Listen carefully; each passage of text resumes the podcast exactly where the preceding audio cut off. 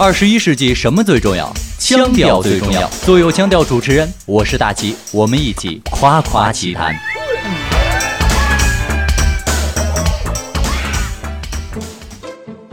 夸夸其谈，漫谈天下奇怪事。我是大齐。大家都知道，考上大学但是交不起学费，一直都是很多农村娃的伤心事。而近些年来，这种事情却时有发生。很多农村的家庭砸锅卖铁才能供养一个大学生。而最近一个消息却无疑给了那些贫困的学生一个晴天霹雳：高校学费上调信息，部分省份平均涨幅高达百分之五十。如果按照目前广东研究生学费上限来收费，一名医科专业学位研究生每年需交两万八千元学费。大姐这里算了一笔账，如果每年学费要交二点八万元，那么算下来，读三年的研究生就要花八万多块钱。而二零一三年，陕西省农民的人均纯收入才六千五百零三元每年，这还是较了上年增长了百分之十二点八的。可是就这点钱，不吃不喝半年的学费也供养不起啊！即便是以比较便宜的本科学位来看，往年交完学费剩下的钱也仅够全家人的生存所需。而学费上涨之后呢，连生存都成了问题了。比如宁夏高校今年文史类学生每人每年学费上调到了四千元，这也就是说，农民家庭交完学费之后，全家人每个月的生活费才一百多块钱，而这还是平均水平呢。那么那些更穷一点的家庭呢？而面对贫困农民的孩子上不起学的现状，高校负责人都表示。从两千年到两千一二年，全国高校的学费基本上都是维持不变的。但是这十几年来，社会物价水平和学校办学成本都有大幅度的上涨，高校的压力实际上更大。哎，你别说，这乍一听上去还挺有道理的。毕竟为了提高这教学质量，人家学校都已经难以为继了，那涨点学费也是学校的无奈之举呀。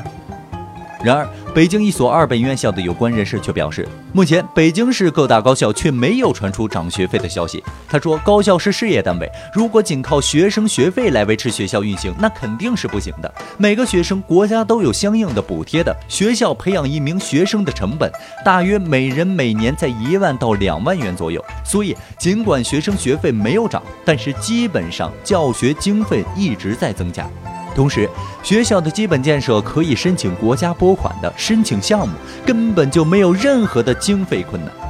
听到这儿，可能有朋友就要问了：那这也太奇怪了吧？这学校根本就不缺教育经费，那他为什么要涨学费呢？而他拿了这些钱又要干什么呢？难道承包鱼塘吗？据新华社的记者了解到啊，由于近些年来高校的扩招引起的学校进行大规模的校区建设，部分高校呢行政机构庞杂，行政人员众多，行政的开支也是虚大。一些学校追求形象工程和政绩工程，建豪华校园、景观大道、星级酒店，那简直是铺张浪费呀。学校只能依赖贷款和学费才能继续的开办下去。而这些才是真正导致各地高校学费大幅上涨的原因。说到这儿，大家可能全都明白了。原来啊，什么物价上涨，什么办学成本增加，全都是幌子。真正的情况就是学校一边乱花钱，一边喊缺钱。而对于这种情况，大齐认为，学费上涨，高校必须得给学生、给家长一张透明的账单。我们倒要看看承受高等教育的学生每年到底需要消耗多少钱的资源。我们一定要算一算，在财政的补贴与支持都落在实处之后，学生每年到底需要承受多少的学费。而当我们算清楚了这笔账，到底是将那些所谓提高教育质量的面子工程停工，还是应该上涨学费，一目了然。好了，这期的夸夸其谈就是这样。我是大齐，我们下期再见。